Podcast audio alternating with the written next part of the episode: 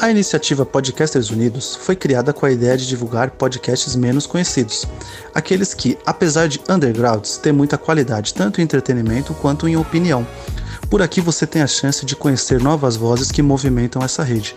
Então entre lá no nosso Instagram, o arroba Podcasters Unidos, é só escolher e dar o play.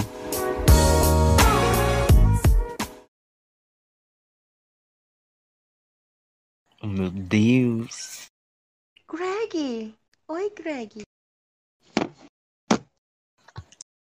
Então, beleza. Bom dia, boa tarde, boa noite, dependente do horário que você vai estar escutando esse episódio. Aqui é o Gabriel e juntamente comigo está a Micaele, integrante oficial do Diaba 4. Dá um oi aí, Micaele. Oi. E comigo tem uma participação especial, um amigo meu vindo lá de Quixera- Quixeramobim. Dá um salve aí, é amado. É difícil acertar. É. Aí, galera, tudo bem? Aqui é Matheus Ferreira. Estou aqui a convite da, da galera aqui do, do podcast e é uma alegria estar com vocês. E é isso, vamos aí bater um papo um pouquinho. Teu nome é? My name is Matheus Ferreira. Oh! Massa. E, gente, só pra justificar, tá? A Vitória ela vai entrar atrasada no nosso episódio, talvez ela nem entre. Porque. Por três motivos. Ela tá chegando. Um, ela tá chegando tarde do trabalho. Outra, ela é chata. Outra, ela tá grávida. Então, vamos ser compreensivos com a Vitória. E então, ah, no nosso podcast de hoje, a gente vai abordar um, um tema assim mais sério. Ao menos a gente vai tentar falar sério nesse episódio de hoje. A gente vai conversar sobre espiritualidade, né? O que que a gente compreende que é espiritualidade? É, se nós vivemos algum tipo de espiritualidade na nossa vida, se nós acreditamos ou não, é, quem tem religião, como é dentro da sua religião, como você se sente, como as pessoas veem isso. Então, dá para criar um assunto bem legal, uma conversa bem legal entre todos nós. E quem sabe, né? É, frescar um pouco mais com respeito. Aí. Então, eu quero lançar uma pergunta. Matheus, vamos começar com você, que é o nosso convidado. Pra ti, macho véi, o que é espiritualidade? A mim me parece um- uma pergunta um tanto simples, mas um tanto complexa, porque existem N caminhos que a gente pode tomar como resposta, né, para dar para o que seria essa espiritualidade, a depender muito do contexto que a gente está falando, né? É, Exato. como alguém que, que estudou filosofia e sociologia, eu sou dessas áreas, é, eu me sinto já um tanto afetado, de certa forma, quando eu vou falar um pouco sobre essa questão, porque eu já vou num um ponto mais é, é de conceito, mas trazendo talvez um pouco mais para a intimidade do pensamento pessoal, individual, eu vejo que a espiritualidade ela é uma forma de você externar aquilo que você acredita é, para além do material. A espiritualidade ela transcende o material e é uma identidade, ela é um, uma forma simbólica também, ela é uma bandeira, ela é, por assim dizer, uma parte da identidade do indivíduo. Então, a espiritualidade ela está muito no dia a dia do indivíduo, muito embora não se perceba. Então, acredito que a espiritualidade é, é muito esse campo que não há uma explicação específica e própria para isso, mas que abrange uma série de contextos e realidades a depender da cultura. Massa! Eu não conseguiria dar uma resposta dessa. Muito Então vamos lá. Micaela, então tente. tente. O que é espiritualidade pra você? Ah, assim, pra mim é uma forma de comunicar, né? Desconectar algo, importante na minha vida. Entendeu?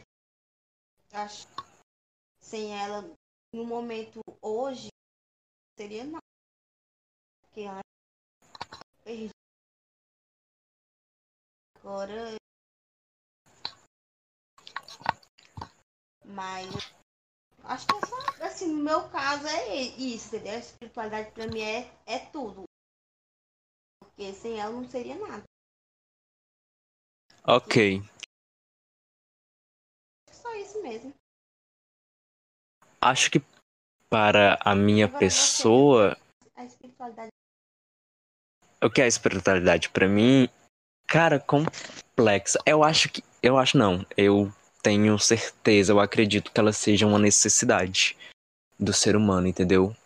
É algo que é inerente ao ser humano.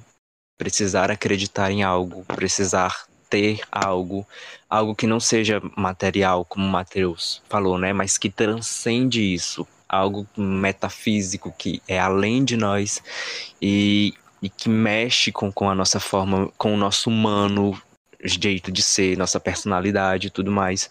Eu acredito que a espiritualidade ela é uma, ela é uma necessidade do ser humano, uma necessidade básica ali que tá com a gente há milhões e milhões de anos. Eu tenho esse ver, né? Então, vamos lá. É... Matheus, você tem religião? Sim, sim. É, de berço, eu sou católico. E geralmente é, é, é desenvolvi né, na, dentro da, da, questão religiosa do catolicismo, inclusive como um, um, um leigo engajado, ou seja, de certa forma eu transpus as barreiras no sentido de que só um católico que vai à missa, mas eu cheguei a participar é, das pastorais, movimentos, já fui catequista. Teve um período que eu estive bem afastado da questão religiosa, logo no, no, no meu período de, de adolescência, mas não é, me afastei porque eu queria fazer o estudo de outras religiões. Foi um período que eu também. Acontece. Tava, mas não foi um afastamento rebelde, tipo, ah, eu não concordo, eu não. Não, simplesmente foi deixando de ir. Eu acho que saturou um pouquinho. É, um, uma, é uma coisa que no sim, católico sim. fala de síndrome do sacristão, que você acaba se acostumando tanto com aquele modo operandi e a coisa perde um pouco da sacralidade. Então, meio que você precisa dar uma parada, você precisa é, é, botar o pingo nos is para que você possa, de certa forma, é, retomar esse caminho, né? Estudei muito a partir da filosofia e da sociologia. Uma das áreas que eu mais estudei foi a área religiosa, temática religiosa, religiões de matrizes africana, é o próprio protestantismo nas suas vertentes e derivações, o espiritismo. Então, é uma área que eu gosto bastante de de estudar, analisar, de compreender, porque justamente diz respeito a uma área que muitas pessoas acreditam que seja sua essência, como a, a própria Micaele falou, é, é tudo, né, para ela. Então, muitas pessoas têm a espiritualidade como esse tudo, muito embora que a espiritualidade é, é, não esteja somente ligada a uma questão religiosa, né, há que se ter em mente que espiritualidade não necessariamente quer dizer religião, né? Mas é isso, eu sou católico, né? É, tudo isso faz eu sou católico. é, resumo bom, resumo bom. E tu, Michele? Michele morreu. Atenção, Micaele. Comparecer ao podcast. Micaele. Oi, Gabriel. E tu, mulher, como é que tu se manifesta religiosamente? Religiosamente, arrasei. É, nessa questão da religião.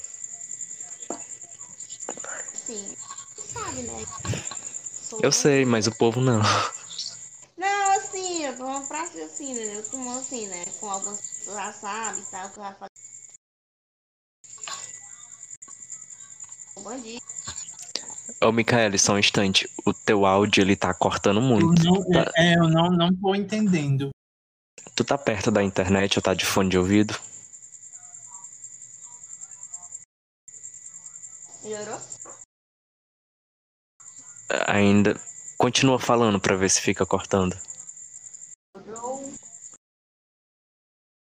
Ainda tá cortando. Eu, eu tô, eu tô como você estivesse, você estivesse cortando. Peraí.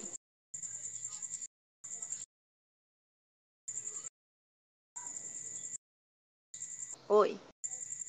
Oi. Melhorou mais? Yes. Ó, é, pra mim, no caso, assim, né? como algumas pessoas já sabem, eu já falei aqui no podcast e tal, que eu sou bandista e tal. Mas antes de eu ser o bandista, eu já. Eu acho que já rodei, eu rodei muito, muita coisa, né? Porque eu já, ó, já fui pra Shalom, né? Que é a católica.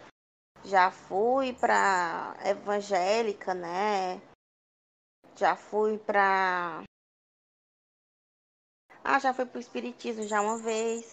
Mas quem eu me encontrei mesmo foi na, Uba, na Ubanda mesmo. Legal. O Matheus, ele deu um, uma explicada, uma explanação, assim, como ele se sente em relação à religião dele. Tu poderia fazer o mesmo? Dizer É. como é a relação Micaele e o bandismo? Ah. Eu sou muito. Como tu- al- algumas pessoas não devem saber, mas assim, meu marido, ele trabalha com eles, né? Eu não. Eu já sou. Eu trabalho com eles na mente. Tipo, eu fico ali no dentro do terreiro e tal. é, sentindo a circulação deles, sentindo eles, as entidades, mas trabalhando com eles na, na corrente, entendeu? Na, na mente. Já o meu marido não, ele trabalha mesmo incorporado, né? Ele trabalha com os orixá mesmo já nele, entendeu? Mas assim, eu- é uma coisa que não tem muito o que explicar, sabe? É uma coisa que a gente mais sabe em que sente. Não tem muito o que É. explicar. É uma coisa Me muito permita fazer-. Permita fazer uma parte, Micaela. Isso que a Micaela está falando, dentro da religião dela, da Umbanda, é muito presente, porque a Umbanda, como um- uma matriz afro-brasileira, ela, ela traz muito a questão da vivência empírica, da, da experiência em si. Não é muito doutrina, não é muita teoria, né? A Umbanda, né? Até Verdade. mesmo a Umbanda até mesmo pelos conceitos da questão da luz, da idade, né, o amor que deve ser vivido por, por quem pratica a, a religião bandista, vai além dessa questão doutrinária, ou seja, é muito difícil você ter um catecismo específico, é, pode, por assim dizer, tentar fazer uma analogia do umbandismo. É, o umbandismo é uma experiência, né, por isso que a Micaela fala aí muito dessa questão da experiência, de viver a experiência, isso é muito bacana. Sim, é, sim. É uma, você tem assim, não tem muito o que explicar, você tem que ser vivida. Sabe, é uma coisa assim muito tem que ser muito vivida. Eu quando eu entrei, eu não sabia de nada, entendeu? Nada, nada. E quem me trouxe para essa vida, o bandista foi meu marido. Ele era o bandista e tal. Então, ele me trouxe para essa vida e eu acabei que ao, aos poucos fui gostando. Se duvidar, acho que eu sou mais o bandista que ele, entendeu? Nesse sentido. Assim. É, gente, eu vou precisar me ausentar um pouquinho só para receber uma pessoa aqui em casa, daqui a pouquinho eu volto, tá certo? Não, não demora. Tá bem. Tá Ok. bem. Pois é. É assim mesmo. é uma coisa que não tem É que desse ser vivida. jeito. É desse jeito. É uma coisa que tem que ser vivida. entende- Entendeu? É, um, é experiência que eu acho só quem. Só quem pode dizer é a pessoa em si e se viver, entendeu? Aquela experiência que vive dentro. Nem todo ah, Por exemplo, até uma pessoa visitante não vai ter tanta experiência dentro da religião da Ubanda do quanto uma pessoa que vive lá dentro, que conhece as coisas e tudo do, do que uma, uma pessoa que só faz visitar. Entendeu? Uhum. Não vai ter tanta experiência do que uma pessoa que vive lá dentro, conhece. É, tipo, não é só porque tem os banhos que as pessoas a gente toma, banho de descarrego, um banho de força, é, um banho de elevação espiritual. Então, um banho para trazer coisas, é um banho de abrimento de caminho. Então, assim, é umas coisas assim muito, entendeu? Muito, e outra coisa, nossos orixás, tipo, é cada orixá é representando um, um tipo um elemento, entendeu? O elemento da água, o elemento do fogo, da terra, então do ar. Tudo isso aí é uma coisa bem bem uma cor bem da natureza. É da natureza. A gente, tanto que quando as nossas cores é trabalhada, a gente é uma coisa trabalhada com a natureza, não é uma coisa magia, como o povo fala. Tipo, muita gente tem preconceito. Ah, é, o bandista é macumbeiro, não sei o que, tem uma diferença. Tipo, macumbeiro é quem vai pra, lá para um terreiro de um bando ou de candomblé. Tu pode falar vai... dessa questão da, do preconceito já já, que a gente já já entra nisso daí. Aí tu tá pode falar melhor sobre isso, tá bem? Acho que essa questão que você e o Matheus entraram sobre sentir. Acho que qualquer religião é sentir. Por mais que ela tenha suas doutrinas, seus dogmas, e precise ler, saber o que é isso, aquilo, rito, disso, daquilo, outro. Eu acho que é, não é só a teoria. Você é de uma religião, você traz em si a marca dessa religião quando você traz ela para sua praxe, quando você traz ela para sua prática. É que nem. Cheguei. Beleza. É que nem falar de Deus. Tipo, poxa, tem muita gente que perde muito tempo tentando explicar Deus. E eu acho que a gente devia aprender a sentir Deus, entendeu? Ajudar o outro a mas, sentir. Mas, Gabriel, é, essa é uma questão, essa questão de muita gente tentar explicar, é própria até da nossa natureza humana, porque sim, diante daquilo sim. que nós não conhecemos, diante daquilo que nós ou tememos ou não sabemos como funciona, nós tentamos dar respostas. E isso é um mecanismo de, de talvez defesa ou então de, de suporte da nossa mente, porque sempre quando a gente está diante de algo que nos é um mistério, que a gente não sabe desvendar para onde vai, como é que funciona, é, nos toca aquela necessidade de buscar, né? Por isso que a ciência é uma área tão cara ao ser humano, porque é quando se, de certa forma, se encontra respostas para alguns questionamentos, né, que se tinha. E talvez a é, questão é, religiosa realmente... uma das que mais dissertem essa curiosidade, porque além de ser uma coisa, é, é, é uma coisa assim, uma temática, por assim dizer, que desperta curiosidade, toca elementos, toca seres, toca é, um universo que mexe com o onírico da, do ser humano, os sonhos, as esperanças, as projeções, né, trazendo aí os termos freudianos, a psicanálise, a projeção em torno da religião, ela é algo muito forte, né, que faz com que as pessoas tentem achar respostas, não só para que elas mesmas acreditem, para reforçar aquilo que elas, que elas creem, mas principalmente para fazer com que os outros entendam aquilo que eu acredito. Não, realmente, você pega até o exemplo de, dos, dos gregos, né? Os fenômenos da natureza, aquilo que não se sabia explicar, aquilo que, que era muito diferente do seu cotidiano, era atribuído a, a divindades, porque era mais fácil Também. explicar. Né? É, a, a mitologia, antes de... assim dizer, a mitologia, por assim dizer, ela foi a primeira base. Hoje você fala muito, ah, mito, mitologia, isso não é muito bacana, mas é, é, a mitologia ela foi uma primeira forma de trazer esse universo dos deuses, de trazer esse universo da espiritualidade, de trazer esse universo da transcendência para uma linguagem mais humana. E talvez a mitologia ela fez algo que as outras religiões até hoje, independente da, das vertentes quais forem, é, não conseguem, porque a, a, mitologia, principalmente a grega, a romana, elas atribuíram aos seres divinos características propriamente humanas. Então, de certa forma, as pessoas daquela época sentiam as divindades, viviam as divindades como algo muito próximo a elas, que sentiam raiva, que sentiam inveja, que sentiam alegria, que se embriagavam, ou seja, divindades que cometiam é, adultério, ou seja, é uma realidade muito próxima dos humanos, ou algo que hoje as religiões elas não possuem. As religiões elas, elas hoje elas se concentram muito no olhar mais transcendente de uma divindade, de um ser que é muito superior à própria questão humana. Sim, aí eu estava até, antes de você ter entrado, eu estava falando dessa questão de Deus, essa questão da religião, que a gente é, é, a nossa questão de sentir, de ter a experiência, ela é ela fala muito mais forte do que essa questão de, de estudar, entendeu? De que a gente não deveria ficar só na teoria, mas que a gente deveria buscar dentro da nossa prática e a partir da nossa prática a gente passar para as outras pessoas. Sim, isso é importante. Só que nós temos também uma outra problemática dentro do nosso contexto, principalmente brasileiro. É, nós, cultural brasileiro, né? Nós temos é, é, pessoas que precisam viver a experiência, mas pessoas que já vivem a experiência precisam voltar para precisam voltar para a doutrina. Nós temos é, há que se separar religião de religiosidade. Religião é o fundamento, são as regras, são os ritos, é tudo que compreende a, a, a questão religiosa da espiritualidade com determinadas práticas Religiosidade é a prática, é, é, é a vivência.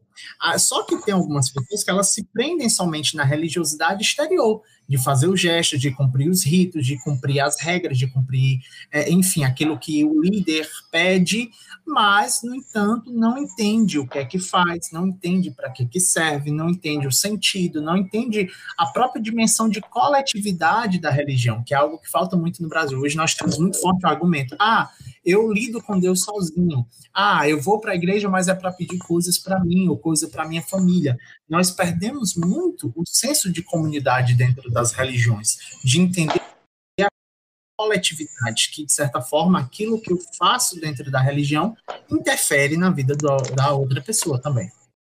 Não, justamente, é, é uma questão muito complexa e que é, tem essa necessidade de haver o equilíbrio entre a religião e a religiosidade dentro da vida das pessoas. A gente vê isso em grupos, em grupos que se formam dentro da, da, das igrejas e tudo mais. Ao menos eu tive essa vivência, né? Posso falar um pouco da minha experiência agora, de que eu nasci no berço católico.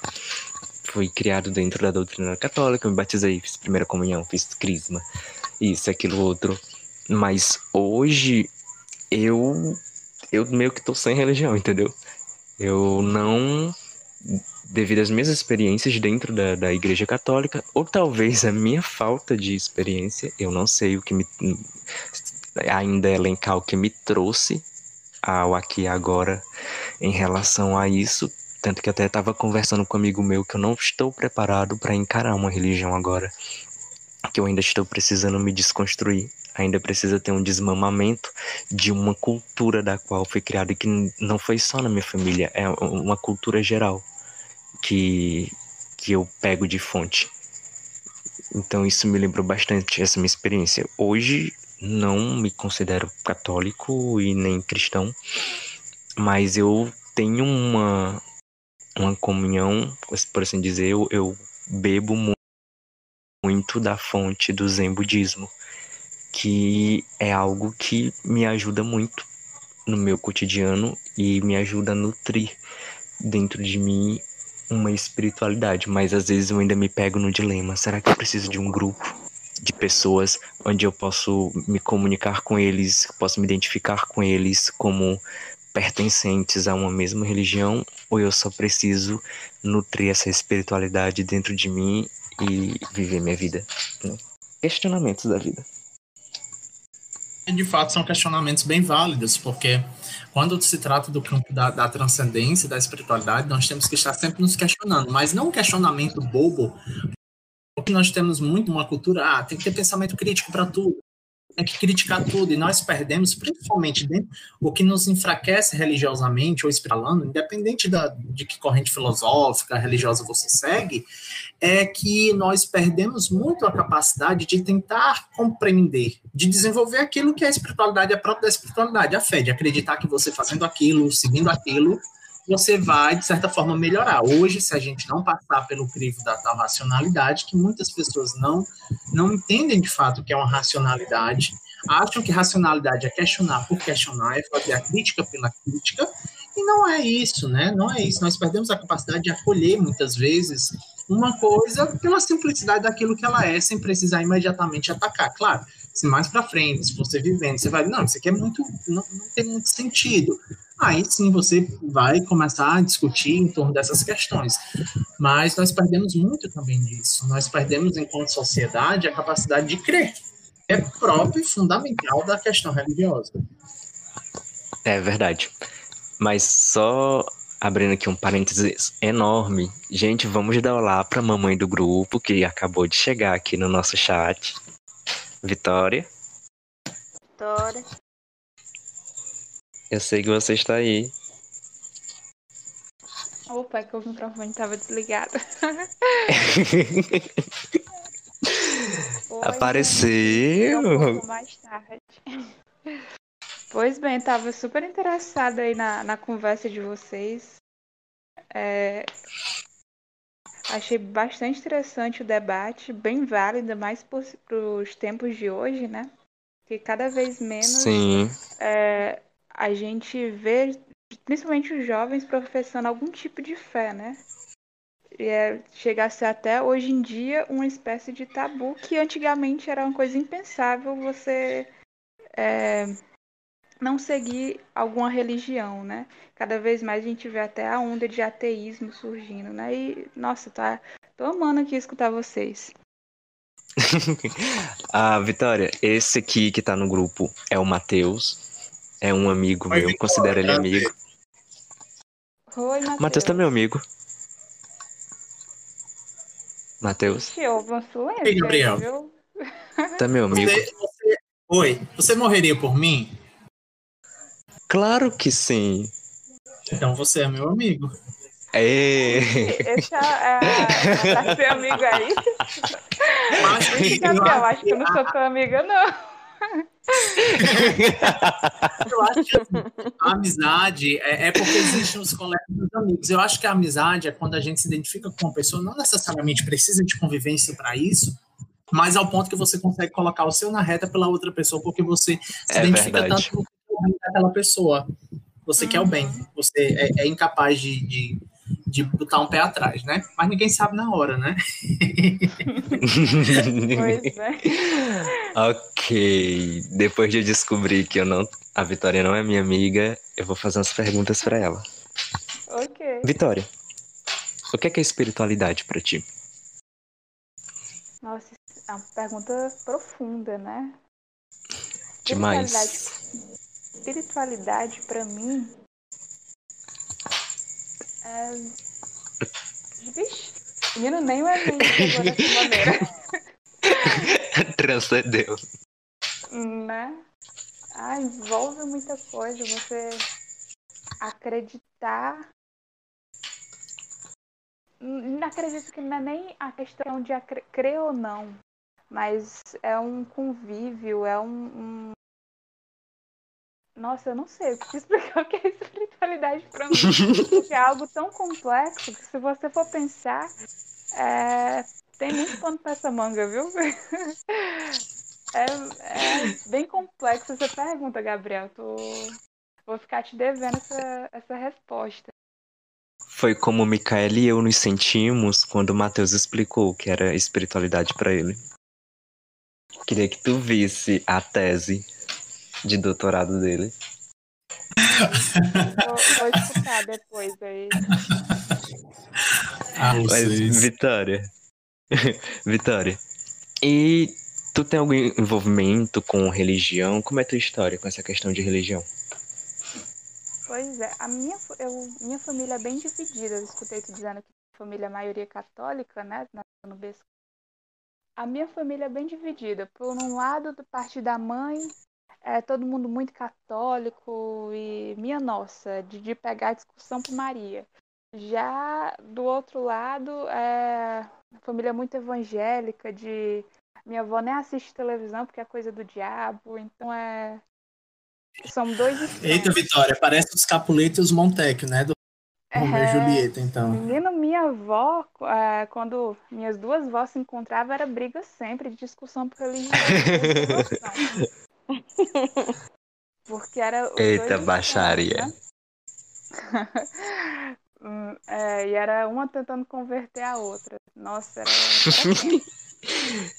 Mas, assim, acredito que com o tempo você vai entendendo. Até tem um, um cantor que eu gosto muito, chamado Leonardo Gonçalves, que ele diz, e eu acho muito legal essa frase, principalmente que é válido hoje, hoje em dia não, mas sempre existiu essa, essa rinha bobinha entre católico e protestante. Mas ele diz que aquilo que deveria mais nos unir é o que mais nos afasta. Que é Arrasou. É, é um. Hoje, conforme eu fui crescendo, meu, que eu cresci numa vertente católica, a minha mãe se tornou é, protestante e eu meio que segui os passos dela me identifiquei depois mais com o protestantismo, até porque hoje em dia é diferente. Eu vejo que hoje em dia é, o catolicismo para o jovem, para as crianças, ele, eles agregam muito. Mas antigamente não existia tanto disso. Então, é, no catolicismo naquele era muito chato você escutar a missa e os jovens ficavam muito dispersos, as crianças ficavam só brincando ao redor da igreja.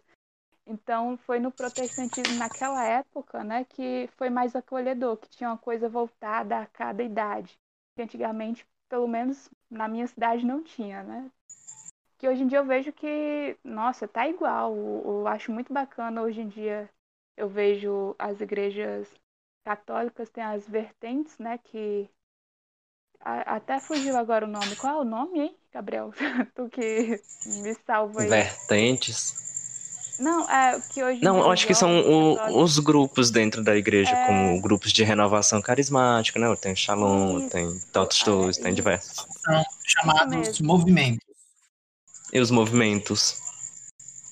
Isso, exatamente, que são que acolhe mais a, o jovem de hoje em dia e traz mais para dentro da igreja. Eu acho super bacana. Que eu acho que é o que realmente já devia acontecer há muito tempo, de trazer o jovem mais para perto de Cristo, né?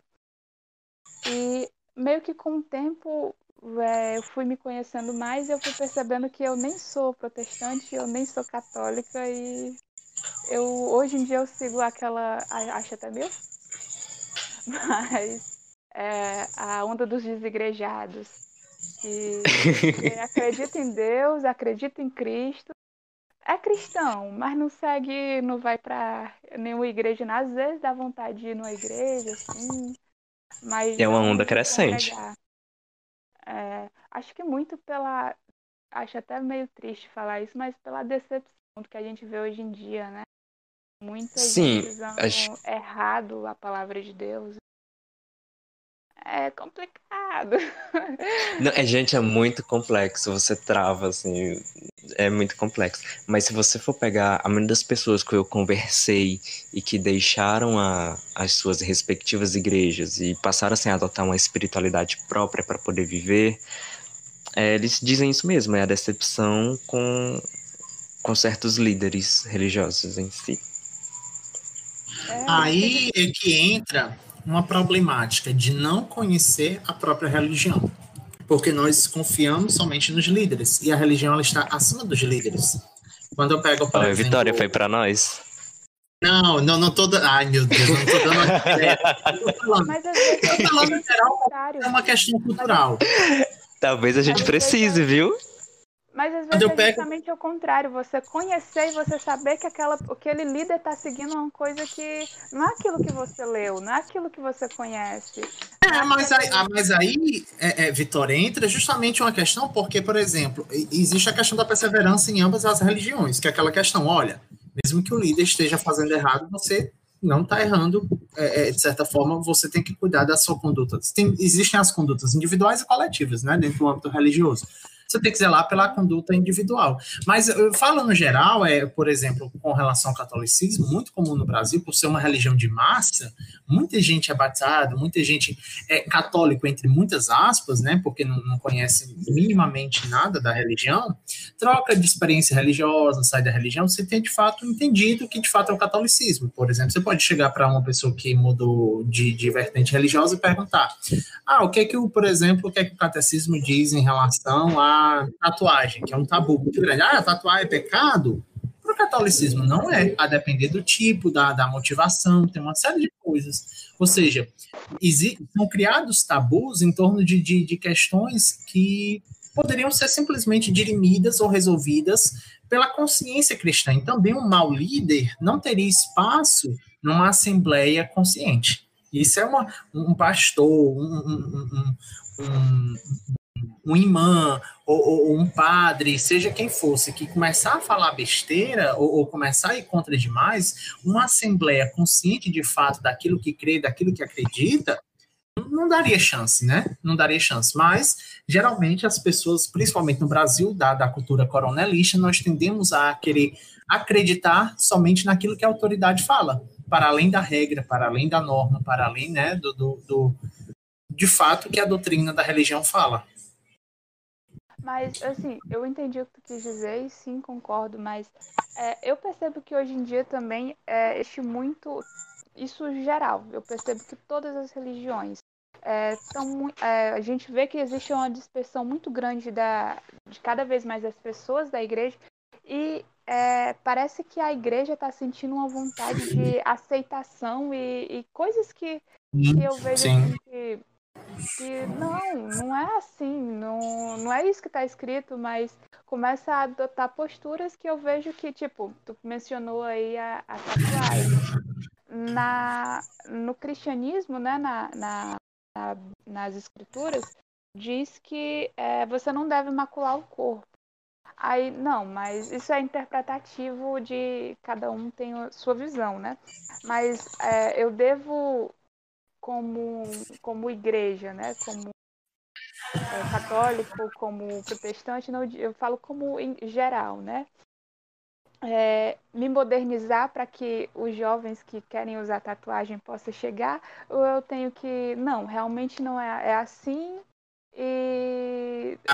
É justamente. É, é, mas o tal do é assim discurso pop, né? O tal do discurso pop, né? Para dentro do, do, dos ambientes religiosos, né? Se a gente for ver, por exemplo, muitas igrejas, hoje você olha, você parece que você está dentro de uma balada. É a parede uhum. preta, com LED colorido, com jogo de fumaça, que troca as Rajadão. cores. Uhum. A, a, luzinha lá intimista, que é para você chorar, que é para você sentir. Hoje, muito a, a religião, infelizmente, está muito pautada na emoção. Ao invés de falarmos sobre pilares compreensivos em torno da questão religiosa, quem é Deus, quem não é, fazer o bem, de tratar o outro, de respeitar o outro, não. Nós estamos mais preocupados em pauta religiosa em fazer com que o jovenzinho, a jovenzinha ou a pessoa que vai lá no culto chore, se sinta acolhida, que é para voltar no próximo. Por quê? Porque é emoção. Só que o que é que acontece? Você Sim. sai do culto, da, da experiência religiosa cheio de, de, ai, hoje eu me senti com Deus. Por quê? Porque eu chorei, porque eu senti. Mas quem vive de fato uma experiência religiosa sabe que a religião não é só sentir, porque vai ter dia que você não vai sentir absolutamente nada, nada. E aí? Deus sumiu, Deus faltou, a, a, a, a, religião não supriu aquilo, ou eu que não fui satisfeito com, com a completude do negócio? Sim, concordo plenamente. É, nós temos muita religião do choro, né? Ai, tá chorando, olha, tá encontrando com Deus. Não, às vezes você só tá tendo um, um ataque de histeria. Pior. É bem isso mesmo. E hoje em dia, cada vez você vê mais que, não, se não tá chorando, não tá sentindo Deus, não. E outra coisa, quando a emoção é pega como moeda de troca, né, de, de, de dinheiro, né, já dizia o Voltaire, né, a, a Vitória tinha falado que às vezes aquilo que devia mais unir é o que mais separa, né, o Voltaire lá nos tempos da, da do período moderno, ele chegou a falar, o, a, a, quando se trata de dinheiro, a religião de todo mundo é igual. Quando se trata de dinheiro, a religião de todo mundo é igual, né? Por basta a gente perceber os fenômenos de comércio das religiões. Quer dizer, basta tocar em dinheiro, todo mundo é bonzinho, todo mundo é amigo, todo mundo aperta as mãos, né? Mas aí trate, saia disso, que todo mundo volta para o seu pedestal de egoísmo, de soberba, né? E de uma série de outras coisas. É, eu, eu sei até de um caso bem conhecido, mas é muito polêmico, então eu vou ficar no meu. vou ficar no meu Ai, Cristo Jesus. E a Ubanda, é, Michele, como é que ela tá em frente a essa, essa discussão? Micaele? Oi. Desligou o microfone também? Oi. E, e dentro dessa discussão que a gente teve, como é que tá o banda em relação a isso? Tu tá realmente ouvindo?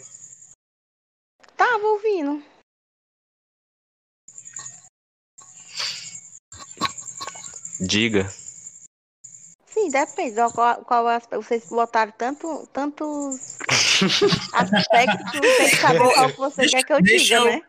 Deixa eu tentar ver se eu consigo dar um norte, resumindo tudo. Uma coisa que eu vejo muito, que eu não vejo, na verdade, eu acho talvez uma coisa positiva ou, ou, neutra, talvez, não precise nem ter, nem ser moralmente avaliada, é justamente as questões de as religiões de matriz africanas, elas não têm uma necessidade de estar catequizando as outras pessoas.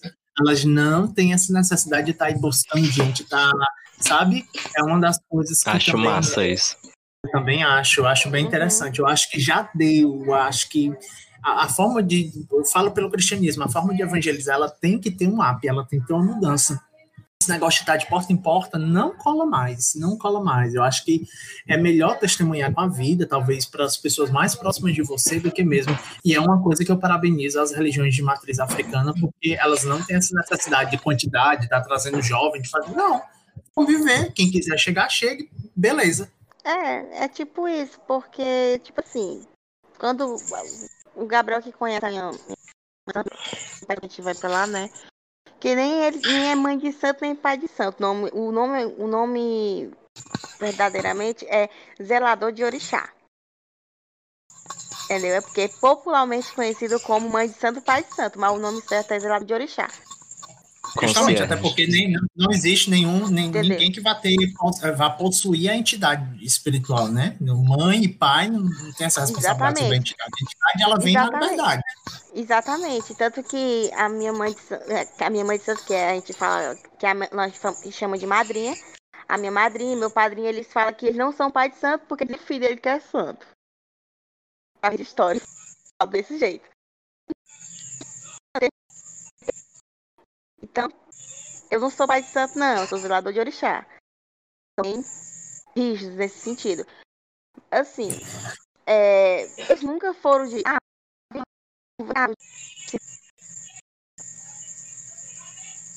vem cá, vamos ali, vamos, vamos falar, na, na, vamos passar em porta em porta, entendeu?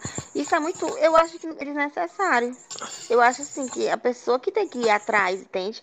Por exemplo, quando eu quero alguma coisa, eu quero saber, eles me ensinam, ela me ensina, né? Ele me ensina, ensina para mim, pro meu marido. A gente, quando quer saber alguma coisa, a gente vai para lá. E eles falam. Não tem essa necessidade de ficar em porta em porta, evangelizando, entendeu? Falando, falando de Deus, entendeu? A gente sabe que Deus existe. E tanto assim, que ele é acima de tudo. Nossa religião, é, ele é tudo pra gente. Sem Deus não, não existe, não, não existe nada. Ele é tudo. É uma coisa que eu acho muito. Com licença, Mica. É uma coisa que eu acho uhum. muito bacana é que das vezes que a Micaele me levou para poder conhecer eles, conversar com eles e tudo mais, eles foram muito, muito, muito tranquilos e respeitosos. Eles falaram: olha, aqui é aberto. Se você quiser vir, fica a seu critério. É a sua experiência. É algo que eu sempre achei muito bacana deles, que não ficava aquele negócio: vem de novo, vem isso persevera aqui, olha isso aqui. Não, eles falam, você quer fazer a experiência, se você quiser vir, tá aberto. Se não quiser, não tem problema, tá aberto do é, mesmo jeito. É muito aberto, não tem essa não. É, é como eu, eu pego isso, eu tenho um grupo no Facebook sobre budismo, né? A gente tira dúvidas em gerais e tudo mais. Uhum. Daí as, algumas pessoas novatas, elas chegam e perguntam como é que faz para ser budista, como é que isso, como é que aquilo. E eu acho muito legal a, resposta que alguns dão, que é você realmente quer? O que é que você realmente pensa disso? Porque a meditação tá aqui. A busca do caminho, ela, ela é seu. O monge não pode pegar na sua mão, sentar, lhe ensinar a história do Dharma, lhe explicar o que é Sangha, lhe dizer o que é Buda. Porque essas explicações, elas vêm de dentro de você. Elas vêm a partir da sua experiência. Eu acho que é isso que eu acho muito bacana dentro disso. Fala, amor. Ah, tipo assim, tem uma coisa que a madrinha te ensina muito, que é assim, um banho que a gente toma, no caso, lá na lá no terreiro, ela quer elevação espiritual, sabe? Que a partir que a gente toma esse banho, a gente se sente tão leve e tipo, é como se desse um sono. E a gente é como se a gente estivesse querendo meditar. Aí uhum. até falei com a madrinha isso aí, né? E aí ela foi explicar. Ela que é porque a gente entra num estado, quando a gente toma esse, esse banho de elevação, que a gente quer entrar no estado de meditação. Aí quando tu fala assim muito do, do budismo e tal, eu, fico, eu lembro muito de ti quando ela fala isso, que a gente entra muito nesse, nesse, nesse, nesse, nessa, nessa vibe assim de meditação, sabe? Porque é como a gente tem que meditar, evoluir um pouco, entendeu? A gente fica ali meio que parado, sabe? Pra se concentrar e conseguir elevar mais a nossa espiritualidade, entendeu? Entendi. Ah, mas essa questão da, da, da, meditação ela é comum em todas as vertentes religiosas, né? Porque a religião mesmo a gente fala cristianismo, islamismo, né? A gente vai vendo as. O resto são vertentes, né? Católico e por aí vai, né? As denominações, por assim dizer. Mas essa questão da meditação ela é fundamental para a questão transcendental e da espiritualidade. Não tem como você. Sim, cara.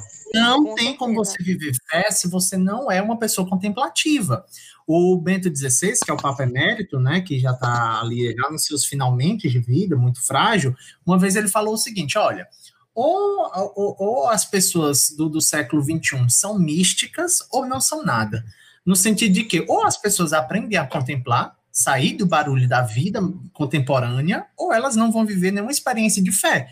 E é uma verdade, porque não há como numa cidade, principalmente cidades grandes, que você tem um ritmo de vida louco, se você não entende o que é parar, silenciar, buscar compreender com seu esforço e tentar alcançar a questão da, da espiritualidade, não se vive espiritualidade. Por isso que eu reforço, tem muita gente que é religiosa, mas não tem fé.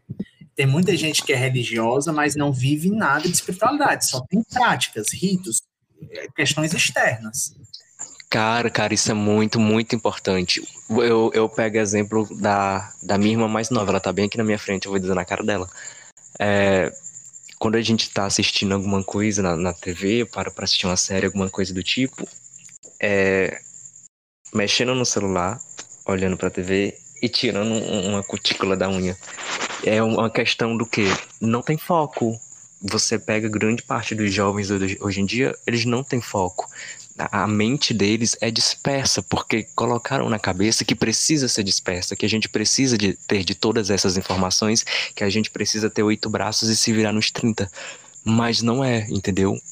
Você vai colocar um, um jovem desse para sentar numa cadeira e silenciar por um tempo, ele não consegue. O nível de ansiedade dentro do corpo desse jovem é tão grande que ele pula mas isso passa, sai até do fenômeno religioso e passa para um fenômeno existencial da vida humana. O ser humano não quer mais se deparar com o próprio silêncio. O silêncio do ser humano ele é ensurdecedor, ele é, ele é, é, ele dói, ele inquieta, porque faz com que as pessoas entrem em contato com quem elas são de verdade, elas não conseguem mentir para si mesmas, elas entram em contato com o que há de pior, com o que há de melhor, com seus traumas, com suas alegrias, e muita gente não está preparado para isso, por isso que é muito melhor se ocupar 24 horas, até que meu corpo ele não aguente mais, do que eu parar meia hora, 15 minutos, 20 minutos, uma hora para fazer uma atividade contemplativa, seja meditando a, a, escritura religiosa, seja meditando.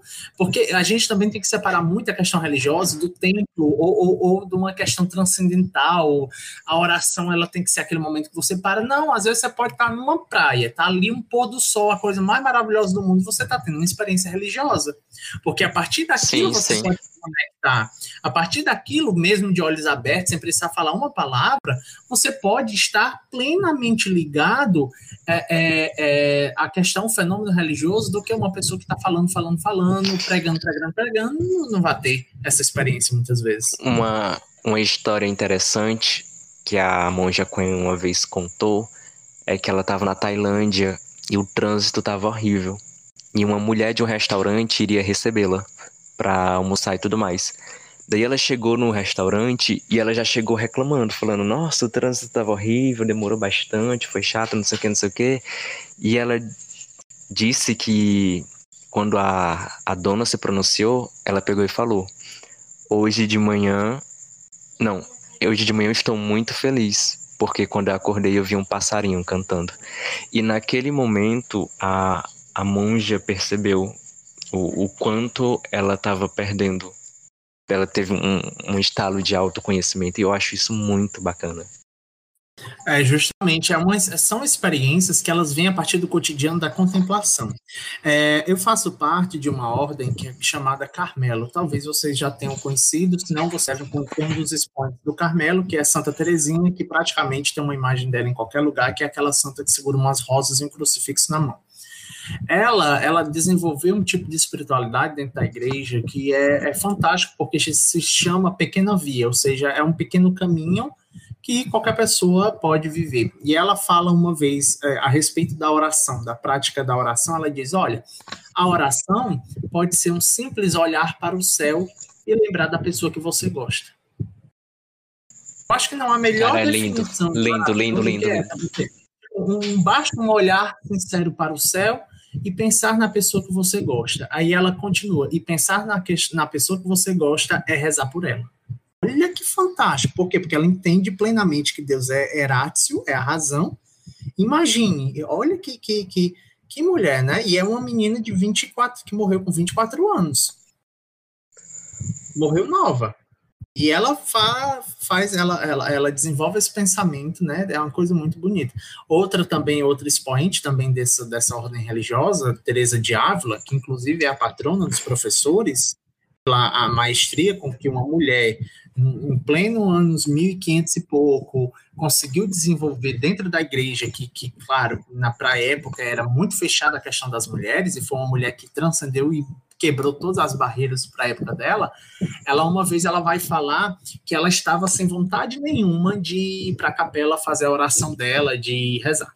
Só que ela foi e ela chegou lá na capela e ela disse: Olha, eu não estou com vontade de rezar, Senhor, eu não quero fazer nada, eu, mas porque eu gosto de você, porque eu lhe amo, eu vou ficar aqui o tempo da minha oração, eu vou contar quantos tijolinhos tem na, na, na, na capela. Né? E conta-se que de uma das experiências místicas que ela teve, ela teve a oportunidade de perguntar é, qual foi a melhor vez, qual foi a melhor vez, é, é, a melhor ação que ela já tinha feito. E ela recebe em forma de revelação que foi naquele dia que ela não tinha vontade nenhuma de rezar, mas ela ficou ali porque ela amava o que ela estava fazendo. Eu achei assim fantástico. É justamente esse olhar que nos falta para o fenômeno religioso e perceber que é a simplicidade, que são coisas do dia a dia, que não é uma coisa que você vai levitar, que você precisa de, de muita coisa. Santa Teresinha diz, volto mais uma vez, almas simples não precisam de meios complicados.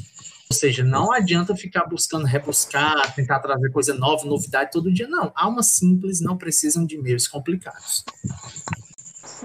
Tive até... um orgasmo espiritual. Fala, Vitória.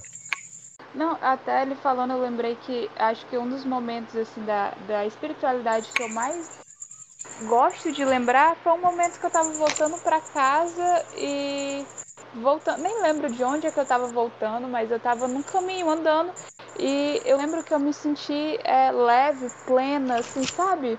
Eu acho que assim, não foi orando, não foi é, cantando, foi só andando. E eu me senti assim. É, sabe aquele estado de plenitude? Quando você sente que Deus. Assim, no caso eu sou cristã, né? Mas no caso, você sente que Deus está com você, habita em você e você não precisa de nada, assim, você está pleno. Eu acho que é, não precisa descer um tipo fogo, fazer um mas é justamente isso que nos deveria ser é, é, o entendimento maduro do que viria a ser a fé. A fé ela não é um momento específico do meu dia, ela não é, é o meu dia todo. É do momento Exatamente. que eu acordo ao momento que eu durmo. Toda a experiência que me faz sorrir, chorar, sofrer, levantar, é em si, para aqueles que creem, claro, reservando a liberdade daqueles que não creem, é uma experiência, pode ser uma experiência religiosa para a questão da pessoa que vive a, a, a, transcendência que a religião ela pode proporcionar, é, é, é um fato que está além da própria questão religiosa, da religião de uma denominação. Se fala muito né, de uma experiência, eu vou dever as fontes para vocês, mas é, é, de um experimento que um experimento entre aspas, porque foi na, na verdade foi algo que aconteceu. Uma, um casal que decidiu viver, né, desenvolver família afastado da cidade, eles foram morar tipo num campo que tinha uma colina. E eles tiveram uma filha e um dia quando a filha já estava crescidinha saiu sozinha. Até então eles não tinham falado de religião com a menina eles nunca tinham falado de nada a respeito disso. É, até que um dia eles saem procurando ela e era fim de tarde encontram ela na, no, na beira da colina, assim, próxima, se ajoelhando e fazendo reverência ao sol. Eles perguntaram para ela o por que, que ela estava fazendo aquilo. Aí ela, não, eu senti uma energia muito forte aqui, eu senti que tinha algo muito grande nesse sol, então me deu vontade de fazer isso. Ou seja, você começa a perceber que a experiência religiosa ela está muito é, inerente à própria questão da natureza humana. Basta ver como é que as religiões surgiram, né? Basta ver como, como o fenômeno religioso ele surge no meio da humanidade, a partir da criação humana. Claro que existe a questão divina, a partir de quem crê, da sua vertente específica, mas há uma parcela muito grande, é, é, histórica, cultural, da colaboração humana na, nos ritos, nas roupas, nos comportamentos, nas regras e uma série de outras coisas. Uhum. Ótimo. Tenho mais uma pergunta para vocês. A gente pode ir respondendo de Matheus a Micaela e depois Vitória, terminando comigo. É, você já passou por alguma espécie de preconceito pela forma como você aborda a sua espiritualidade? Ou porque você abraça uma determinada religião? Já. Mateus, eres tu. Ah, sim. É, ser católico é, é, mais difícil porque, de certa forma, é, culturalmente ainda é a religião mais maior.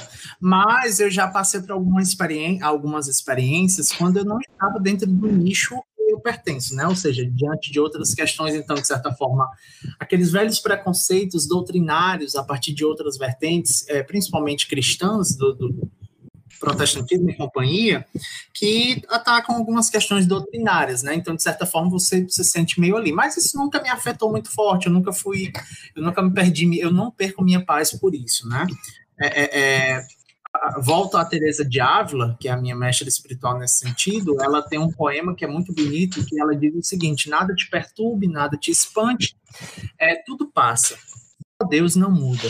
Quem a Deus tem, nada lhe falta, só Deus basta. Esse é o meu lema, meu mantra de vida, então é difícil uma coisa roubar de fato minha paz. É, é, é, porque eu não vou me espantar, são pessoas, são, são seres limitados, eu também sou uma pessoa, sou um ser limitado igualmente. Eu também não contei para vocês, mas eu já fui seminarista. já fui seminarista por dois anos e meio. Então eu vivi de forma mais profunda uma outra experiência religiosa, né, mais voltada para uma questão vocacional de sacerdócio. E também quando estava no seminário é muito comum que a gente seja visto de olho para lá, de olho para cá, porque é, é, as pessoas elas ainda não entendem muito sobre a questão da formação sacerdotal coisa do tipo. Então tem muitos estereótipos, tem muitos tabus, tem muito. Tem tanto pessoas que, que tratam muito bem, mas tem pessoas que olham com olhares tortos. Então, sim, sim, já vivi algumas experiências não tão muito agradáveis, mas que isso nunca me afetou ou me fez, ah, eu vou sair da religião, ou então eu vou atacar outra pessoa. Não, não, não perco minha paz por isso. Só Só é osso, viu, Gabriel?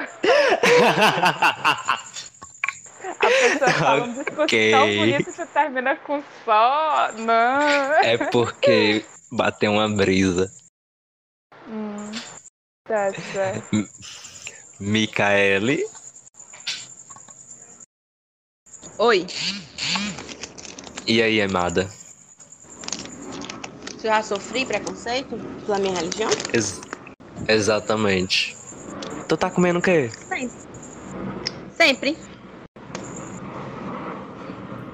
Infelizmente Sempre. é uma realidade da nossa colega. Infelizmente. Infelizmente. Sempre. É até, é, tipo, que pergunta boba, né, Micaele? Se já sofreu é, preconceito. Pergunta retórica, né? É só, é, é, é, só pra ela se sentir parte, entendeu? Só pra fazer parte. A gente é, no Brasil não há racismo, não há preconceito, vocês não estão atualizados das notícias. Não é Maria. Aham. uhum. Brincadeira, gente. Diga de pelo amor de Deus, não me ataquem. É, é não, menina, é, brinca é brincadeira, brincadeira, brincadeira. É que hoje em dia o povo não sabe mais o que é ironia. Aí fica complicado. É, tá com medo de ser cancelada, é? Mas, Mica, teve algum episódio assim que, que você ficou É verdade, relata. Pesado? É, é Isso. ficou realmente chateado. Agora é o exposed de agora. Ah, sim. Uma mãe pediu para mudar a sala do, do aluno porque ela era evangélica e disse que o filho dela não ia aprender com uma professora ubandista. Nossa, gente. Oh, gente. Uma... Aí tu tem noção, porque, tipo assim, é... eu tô ali pra ensinar a criança, não é sobre religião. A gente tem lá o tema tal sobre, é, sobre religiosidade, só que no caso não é falando da religião em si, é explicando que é Deus, tipo, que Deus é maravilhoso, que Deus é pleno, que Deus é. Mas nada específico, nenhum tipo de religião. Aí ela simplesmente pediu para a coordenadora transferir o, o filho dela para a tarde, porque à tarde eu não ia ensinar ele e eu era bandista. E ela disse que não queria uma professora bandista ensinando o filho dela.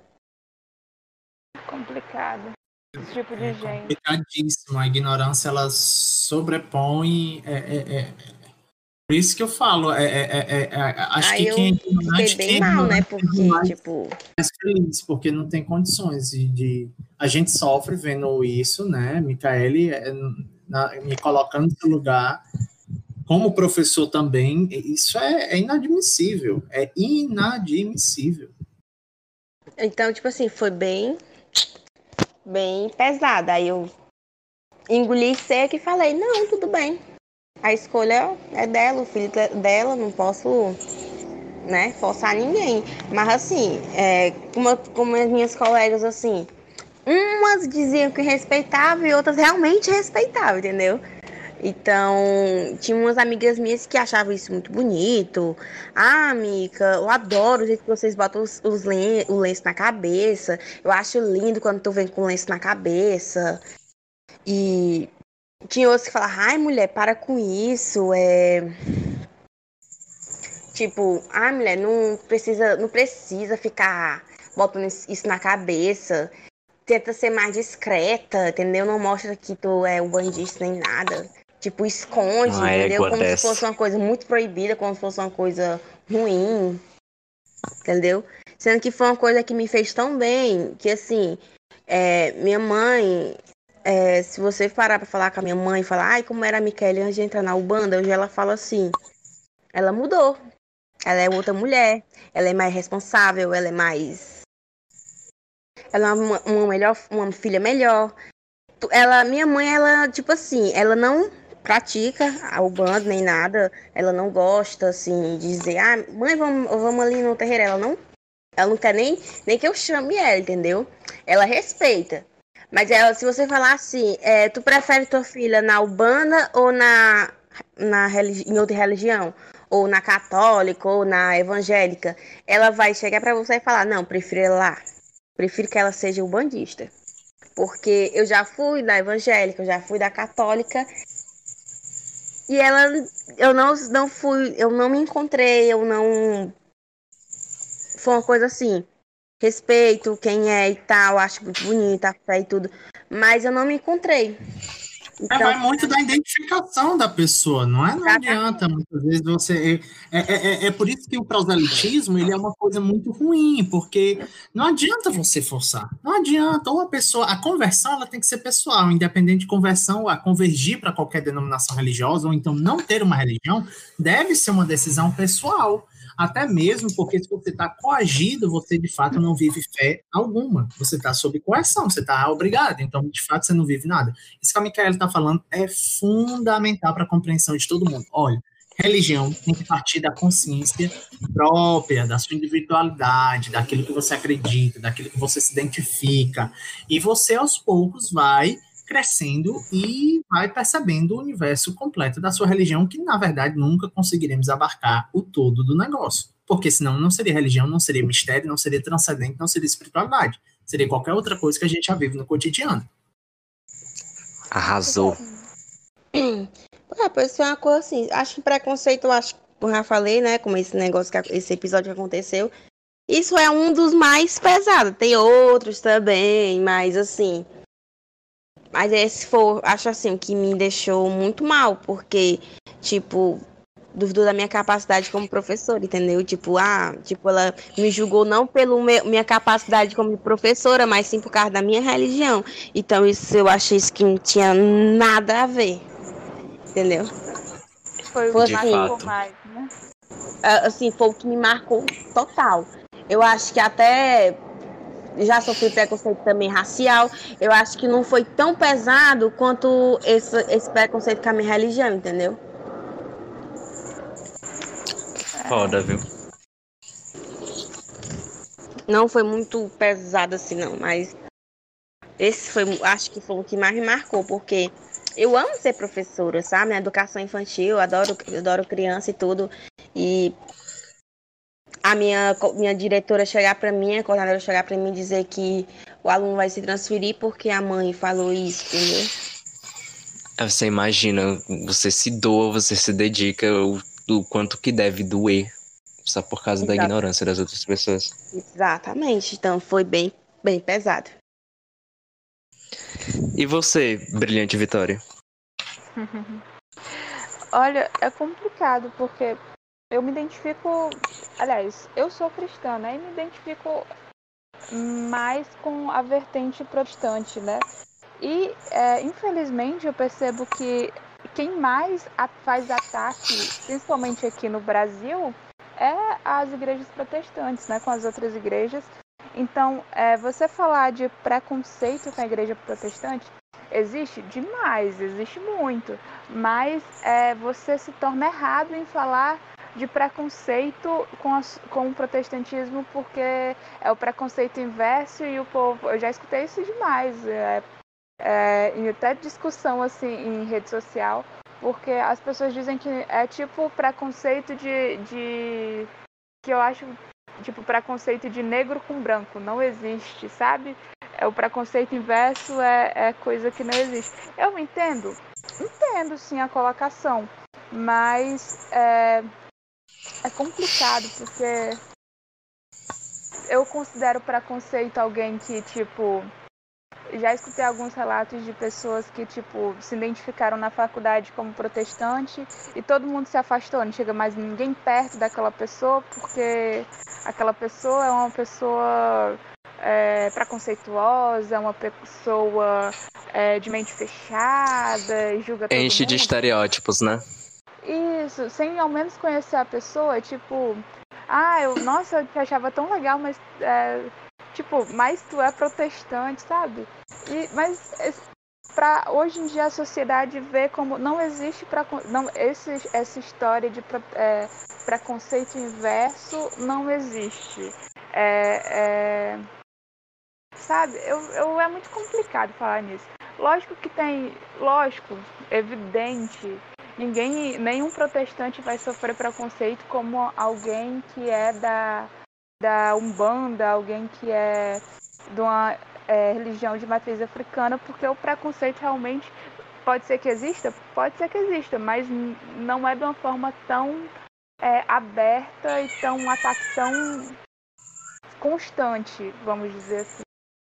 Então é complicado falar. Jesus. Opa! Os gatos. Gato?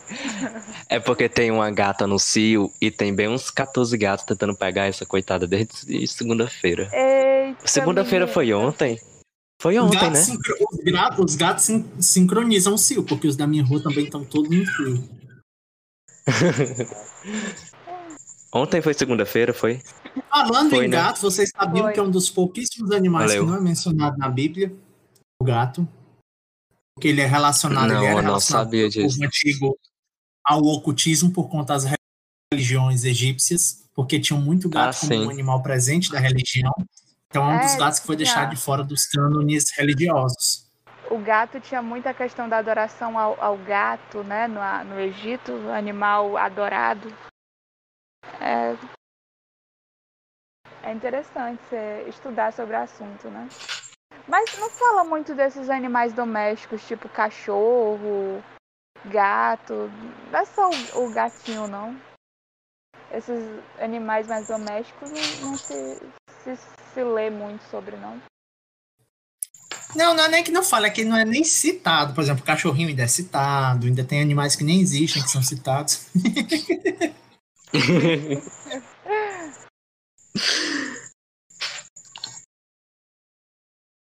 Posso falar dos meus preconceitos agora?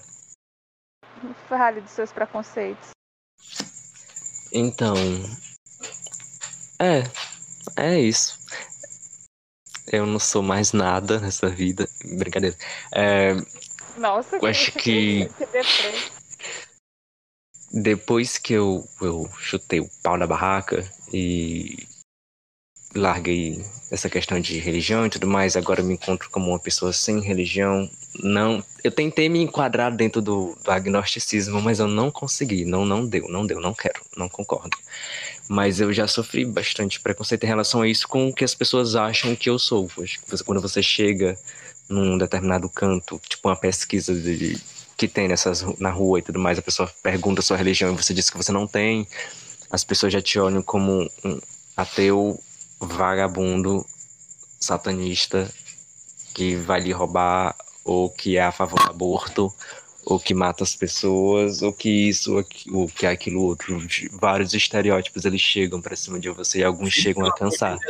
Safra de ateísmo você está frequentando para ter esse. Ainda bem, eu não convivi com nenhum desse tipo de ateu, pelo menos os que eu conheço são. É, Os vezes que eu melhores. Os que eu conheço também são, são tranquilinhos, são tranquilinhos. Mas aí quando eu Ai, não, começo. É muito chato, Deus. O pior Não, ateu é aquele que quer lhe converter. Ah, minha nossa.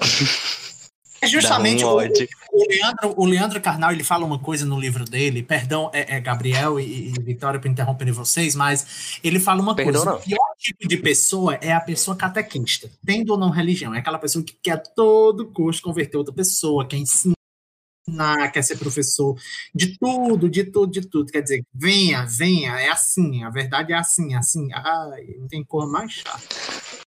Ora, se não. Aí a coisa pesa quando eu começo a falar da minha espiritualidade uhul, budista, né? Que a pessoa começa, ah, tu vai raspar a cabeça? Por que vocês raspam a cabeça? Vocês comem carne? Buda é um deus? Tu não vai pro inferno? Tu acredita em inferno? Aí enche um pouco assim da paciência. Eu não acho que, que seja um preconceito, isso, que eu não sofra um preconceito dessas questões, mas que você já é visto com tantos estereótipos que chega a cansar. Eu acho que eu tirei o estereótipo de budista quando eu conheço. Os budistas que eu conheço são tudo muito ligado a dinheiro. Eu nunca vi um povo tão ligado a dinheiro como budista. E pra mim, Tá errado esses pessoa aí, viu? Pois era uma pessoa totalmente desprendida das coisas materiais e, minha nossa, eu Esses nunca vi daí. um mercenário tão grande, viu? Esses daí são filhos de Jezebel, pode. Ei, Gabriel, e tu falando assim, né? É que, tipo assim, as, as pessoas fazem essa pergunta. Gente, se vocês escutarem os negócios assim se mexendo, é porque tem um poltergeist aqui em casa. Nossa, falar. Ei, Devia Gabriel, convidar ele. ei, gente, assim, esse, quando o Gabriel falando assim, né? Se a pessoa acredita em Deus, se ele é um Deus e tal. Muitas pessoas perguntam assim, ai, mas assim, tu é o bandista, mas tu acredita em Deus? Vocês têm algum Deus? Ou é deuses, não sei o quê? Tipo, a, porque gente fala assim, ah, que Oxalá lhe abençoe. Muitas pessoas sabem, muitas pessoas não sabem, mas Oxalá pra gente é Deus. Só que a gente fala Oxalá, mas é Deus. Então, assim, sim, a gente acredita, a gente acredita é, em Deus. é, é o padrão do- do- da religião cristã que, que as outras religiões nos são difíceis de compreender. Então a gente fica, ah, e o Deus? Como é Deus para vocês? Então só é um Deus e, os- e- e as entidades, o que são? A gente não compreende, justamente é um preconceito de informacional muito grande. É uma É, ignorância informacional. A gente quer trazer a religião do outro para enquadrar dentro dos moldes da nossa, sendo que são universos diferentes, realidades diferentes, configurações diferentes. Tanto que a gente fala assim, que os orixás, eles são espíritos de luz. Eles não são deuses nem nada. E tanto assim, que o Gabriel ele já deu uma ele já foi uma vez lá para conhecer e tal. Ele sabe e que toda vez que um espírito de, de luz, né, um orixá, né, um caboclo que, que, baixa ali em um médio, eles falam com a, é, que, é, dá permissão, a gente fala com a permissão de Deus e da Virgem Maria. Por quê? Porque a gente é uma mistura também, também da religião católica, então a gente fala a permissão de Deus. Eles pedem a permissão, mas eles estão pedindo permissão a Deus para estar tá ali. Então, tipo assim, é uma coisa que as pessoas falam, ah, mas você acredita em Deus? Sim, a gente acredita. E tanto que toda vez que a minha madrinha ela faz um trabalho, uma coisa parecida, um trabalho de união, para unir o casal, um trabalho de, de cura, porque o terreiro dela é isso, é união, de cura e essas coisas, sabe? Amor, então, fraternidade, respeito, dignidade, respeito. acolhida, interação, justiça, lealdade. Gente, o que é então, tipo assim, ela é um terreiro assim de levante. Então, o que que acontece? A madrinha já fala logo, quando a pessoa vai fazer um trabalho, ó, eu vou fazer esse trabalho, é, espero que dê tudo certo, mas só quem sabe é Deus. Ela fala logo assim, vamos fazer de tudo, vamos trabalhar com os orixás, eles vão ajudar, mas vai depender de Deus. Se Deus permitir que dê tudo certo, vai dar certo. Se não, fica a critério de Deus, entendeu? A gente, assim, trabalha sempre nesse aspecto. Não quer, tipo, ah, eu consigo. Ou aqueles posts, assim, que a pessoa fala, ah, traga o seu, seu, seu, seu amor em três dias. Isso é mentira. Em sete, uma semana. Mentira. Não tem isso, não existe. Nenhum orixá vai trazer uma coisa, nenhum orixá vai te dar uma coisa e vai dar certeza que vai te dar, porque só quem sabe é Deus. Sim. Bacana. Arrasou. E tem uma coisa assim que eu Desmascarou muito... legal. Eu preciso Entendeu? do meu juízo de volta em três dias. Gente, Oi? eu preciso é do meu juízo de volta em três dias. É, eu até, até porra muito vi... assim. Então, tipo assim, a minha madrinha ela É um estereótipo. E, e, e também sabe. o pessoal usa vou muito da religião para dinheiro, né? Si, mas só depende dele. E ela não fala nem depende do orixá em si, ela fala depende de Deus. Deus permite vai dar certo, entendeu? É muito, Tem uma é... galera que se utiliza da religião bandista até para ganhar dinheiro, e não necessariamente é um bandista, então utiliza da, do nome, utiliza e acaba trazendo uma imagem péssima, né? Ruim para a própria religião. Exatamente. A banda, né? Que é outra vertente. A banda, isso, é a vertente, é, tem outra vertente, a Kimbanda. Mas eu até vi uma coisa, Micaele, me corrige, por favor, se eu estiver falando besteira. Mas, eu seria é... da Kimbanda. Fábio, Pode continuar. Ô, oh, hum. é, que na Umbanda vocês têm muita questão do, do, do, meio que correlacionar os santos da Igreja Católica com, com alguns é, orixás, alguns, né? Até é, me corrija se eu estiver errado. O, aquele, o, o São Longuinho, para vocês é o Ogum, Sete Lanças, né? E tem essa equivalência de, de santo e, e orixá e Ogum, né? Ogum não era Antônio, não? Não eu sei. curiosidade de saber quem é. é. Não, Ogum é, é Santo Expedito, né? Não? Ou é São Jorge? São Jorge. Ai, ninguém sabe, gente. É São Jorge, é São Jorge. São Jorge, é assim, São Jorge, ele, ele é como se fosse comandante na, na falange de algum. Existem vários alguns, entendeu? Tem algum BG, algum Beira-Mar, algum Sete Ondas. Então, tipo assim, e outra coisa, o Ogum é do mar. Ele é do mar, ele vem de, vem de acordo com, com a parte do mar. Ele arre... Ô, ô, ô, Micaele, como descobre quem é o seu orixá ou o seu. Não sei como que chama, tipo. A, cada um tem um específico para tipo, proteção, alguma coisa Sim. tipo? Como que sabe qual é? Tem, cada pessoa tem.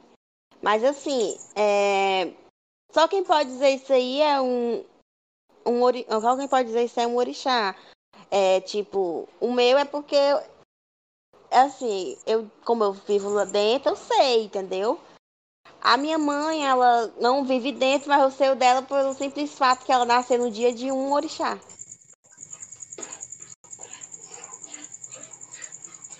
Entendeu? Massa. A minha mãe, por exemplo, a minha mãe não vive dentro, Mas a minha mãe, ela é filha de Xangô por esse simples fato de ela ter nascido no dia do- de Xangô. E Xangô é, é João Batista, que quer dizer que ele é o justiça.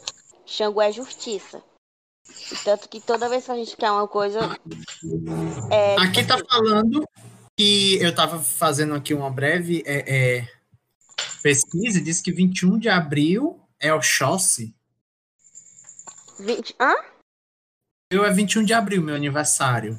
É, seria de Oxóssi, então? 21 de abril é Ogum. Algum? Olha aí. Se eu não me engano, acho que O meu é próxima semana, aceito presentes. na falange de São Jorge. Eu acho, se eu não me engano, acho que é, é abril, acho que é algum. Oxóssi é em janeiro. É, São Jorge é. São Sebastião. E tá, Micaele tem uma, uma biblioteca na, na cabecinha dela. A bichinha. É isso aí, Michele. Se intere, saiba, trabalhe. Pra trabalhar, viu? Não, mas é sério, é tipo assim, ó, porque São Jorge, é, São Jorge é de Ogum, aí tipo. Santa, o tem meu, Gabriel, tem uma espada, viu? O que foi? O teu tem Ó, uma mas espada. É, São Jorge tem uma espada e é grande. Tem medo de espada, não. Olha, a espada corta por dois lados. Ih, polêmica, muita polêmica. Vamos encerrar. Comprometeu. Você vê? Michele, Dezembro. Dezembro é quarta-feira. O quê? Próxima quarta, viu, Quarta-feira gente? Meu aniversário. Dia 30, é isso? Dia 30. Acertei até o presente dele já. Ai, meu Deus, ansioso isso. Você faz aniversário É, no dia né? da minha mãe, Gabriel. Dia 30? Ela é 30 de, ab- de dezembro. Ai, que massa. Gente, meu orixá é o mais lindo de todos, meu orixá. O meu é qual, viado? E o, o povo tá perguntando. O teu, o mês de dezembro, sabe quem que. Quem que. É. Exu, se eu não me engano, mês de dezembro é Exu. É Exu. Arrasou. Olha aí, Arlepara. viu? Brinca comigo, não. Gente, É o o povo Olha da aí. rua. Ogum é um negão rico. Rapariga. Em off, Essa né? conversa É, tá tendo um rumo aquela estranho. coisa- Aquela coisa. Ei. Querido, ó, O podcast começou no nível, tá terminando Ei, outro. Gabriel. Não Ei, vocês fiquem tudo caladinho, ó, porque o meu orixá, ele, é o, ele comanda todos os orixá, viu? Sim. Minha filha, Ogum, tá? De Ela é Ó. Oxum, ela, é- ela é a rainha de todos os orixá. Ela comanda Tá minha toda a falange dos orixá, querido. Tá bem, minha pra- rainha. Beijos pra você, querido. Mas a gente já vai dar sou- Duas horinhas de. Arzoado. Vai dar duas horinhas de. de podcast.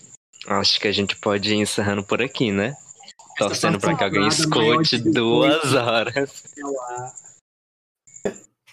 Essa parte tem que ir para um podcast próprio para maior de 18. Eu vou deixar. Vou deixar Pode parte. fazer uns cortezinhos, viu? Pode Eu cortar. vou fazer, eu vou fazer. Precisa cortar tudo não, mas ter o senso de, de cortar uma parte ou outra. Tipo, aquela parte da espada, eu acho que não fica legal, não, sabe? Eu vou cortar, não se preocupe. Nada muito comprometedor irá ao ar. Ok. O senso do coleguinha é bom. Olha, mas desde já, Matheus, a gente agradece a sua participação A gente no nosso episódio. Foi maravilhoso. Estou disponível sempre. Se vocês precisarem. Ei, a gente sabia que agora. Eu, eu comecei a ter uma ideia. Eu acho que nosso outro Hum? podcast pode. Uma ideia agora. Nosso próximo Hum. é, podcast, a gente podia falar sobre sexualidade. Ah, pode ser. Eu acho que. ah, Mas em que sentido? tá acordo- É, Educacional. Hum? Educacional. É? É porque tem a sexualidade educacional e tem a sexualidade putaria. Mas aí é um erotismo, é diferente da, da, da questão. Ah, mas a gente sexualidade. aborda. Sexualidade é um aborda. universo enorme, é enorme. É do bom dia que você dá até o boa noite na hora de dormir. Diz respeito à sexualidade. Não vou chamar o Matheus.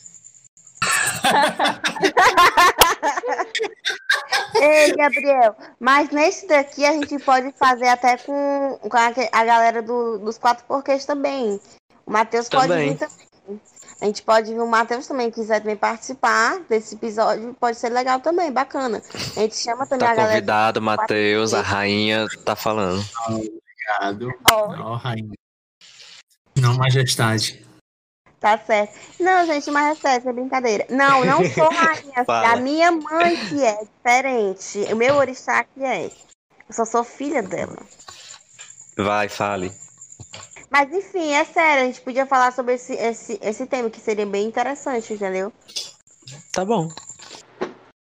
Abordar em todos os aspectos, assim. Não só educacional e tudo, mas também até na putaria também. Acho que fica bem, vai ficar bem engraçado. Adoro. Pois ok, então. Acho que um cheiro e um beijo para cada um de vocês. Tenham uma ótima noite. Para os nossos ouvintes também maravilhosos que param para poder escutar a- as besteiras do nosso cotidiano. Hoje não, né? Hoje o assunto é, foi. hoje- Hoje o nível foi lá em cima.